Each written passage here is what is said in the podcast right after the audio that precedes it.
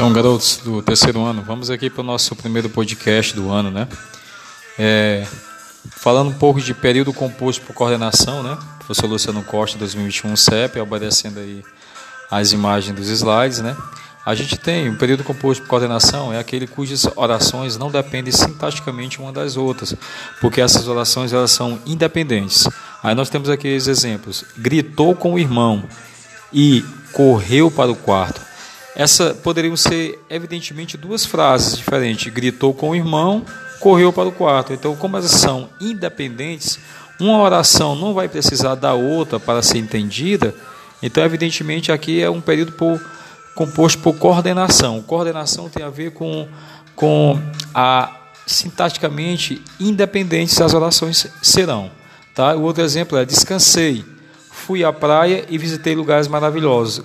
Cada uma dessas orações que estão separadas por esses parentes, por esses travessõezinhos, eles, é, eles serão, não sei nem se o nome disso é travessão, dessas barrinhas, né? Eles serão, elas serão orações independentes uma da outra. No caso, são orações é, coordenadas, tá?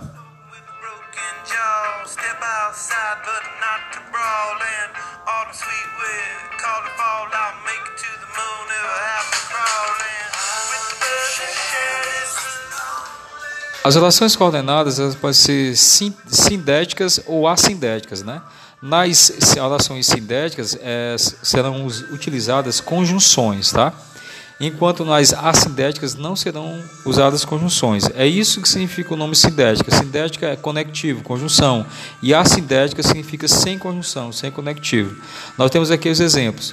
Não coma bolo quente, ficará com dores de barriga. É a oração coordenada assindética, sem a presença de conjunções. Já a oração vou sair e já volto, a oração coordenada sindética. Esse é é uma conjunção. Esse é que aparece aí nos slides. Vamos para o próximo slide aqui, é o quarto slide sobre a classificação das orações coordenadas sindéticas.